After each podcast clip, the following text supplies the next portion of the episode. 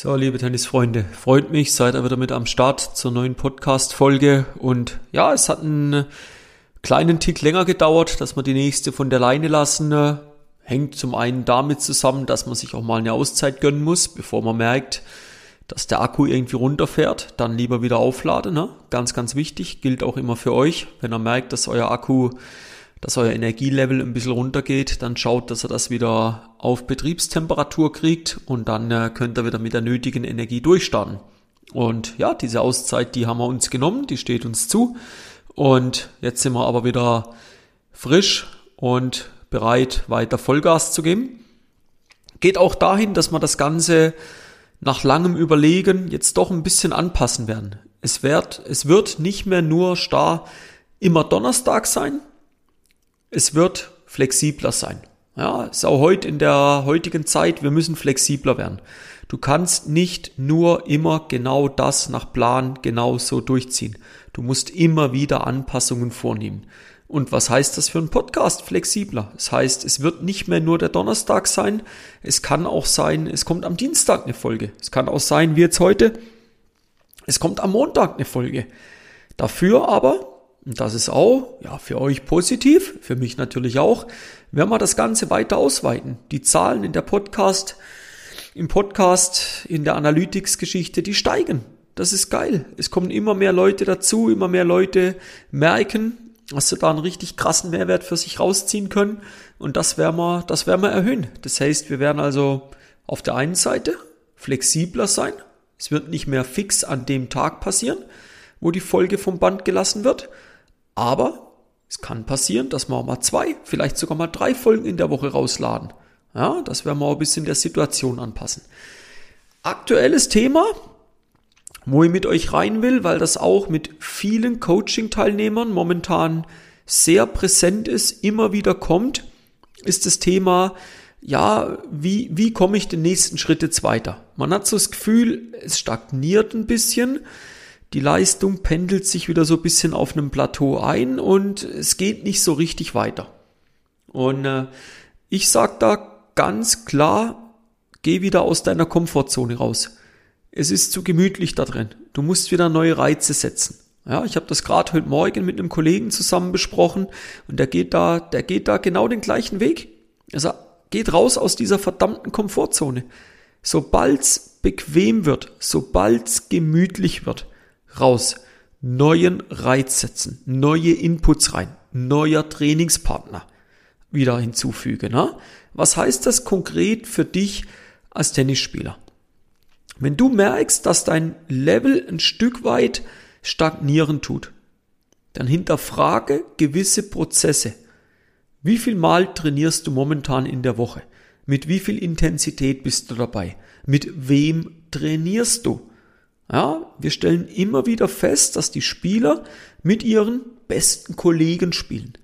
Das ist ein Stück weit ja in Ordnung. Also die, diese, diese, diese Zone ist sowas von klein, weil wir sind ja nicht im Spitzensport. Aber wenn du besser werden willst, dann musst du auch mit besseren mal trainieren. Und das ist eben diese Challenge, die du hast. Du kannst nicht immer nur mit den besten Kollegen spielen, wo sich auch auf einem gewissen Plateau eingependelt haben, wo so plus minus die gleiche Leist das gleiche Leistungslevel wie du haben. Du musst auch raus da. Du musst neue Reize setzen. Ja? Also das ist ganz, ganz wichtig. Dann baut er mal einmal die Woche ein Training mit einem neuen Partner ein. Ja, dann spielt er halt nicht mehr zweimal die Woche zusammen, sondern nur noch einmal die Woche. Aber du musst dich fragen, wo willst du letzten Endes hin? Dann ist die Frage, was machst du in den Einheiten?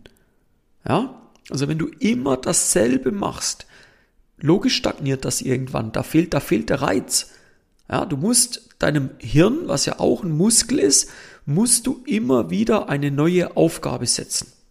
Du musst ihm immer wieder was Neues geben.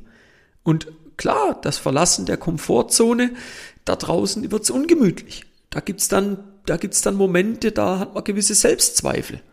Aber hab dein Ziel vor Augen dann. Vertrau den Leuten, mit denen du zusammenarbeitest, dass sie wissen, was sie dir für Aufgaben geben. Diese Aufgaben, die beruhen ja letzten Endes wieder aus Erfahrung raus. Ja, Und außerhalb der Komfortzone, da funktioniert nicht direkt alles. Da gehen auch gewisse Dinge mal schief. Da gibt's, da hat man das Gefühl, man kommt nicht weiter. Das ist alles okay, das gehört dazu, das ist ein Prozess, das ist alles Neuland erst. Aber wenn du weiterkommen willst, dann akzeptier das.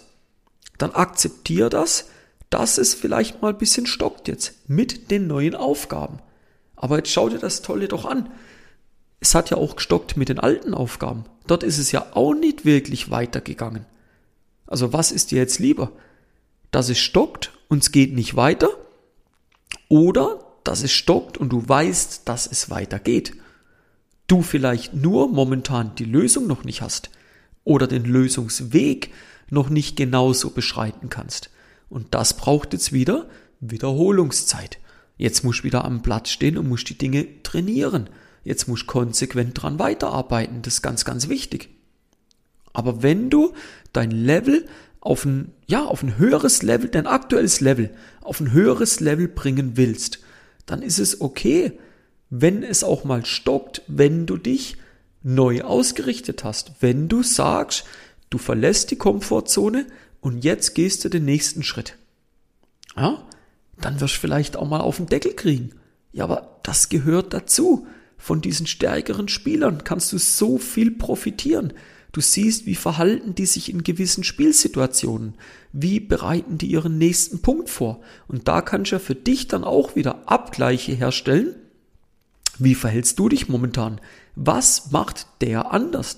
Es hat ja schon einen Grund, warum der auf dem Level steht und du halt noch nicht.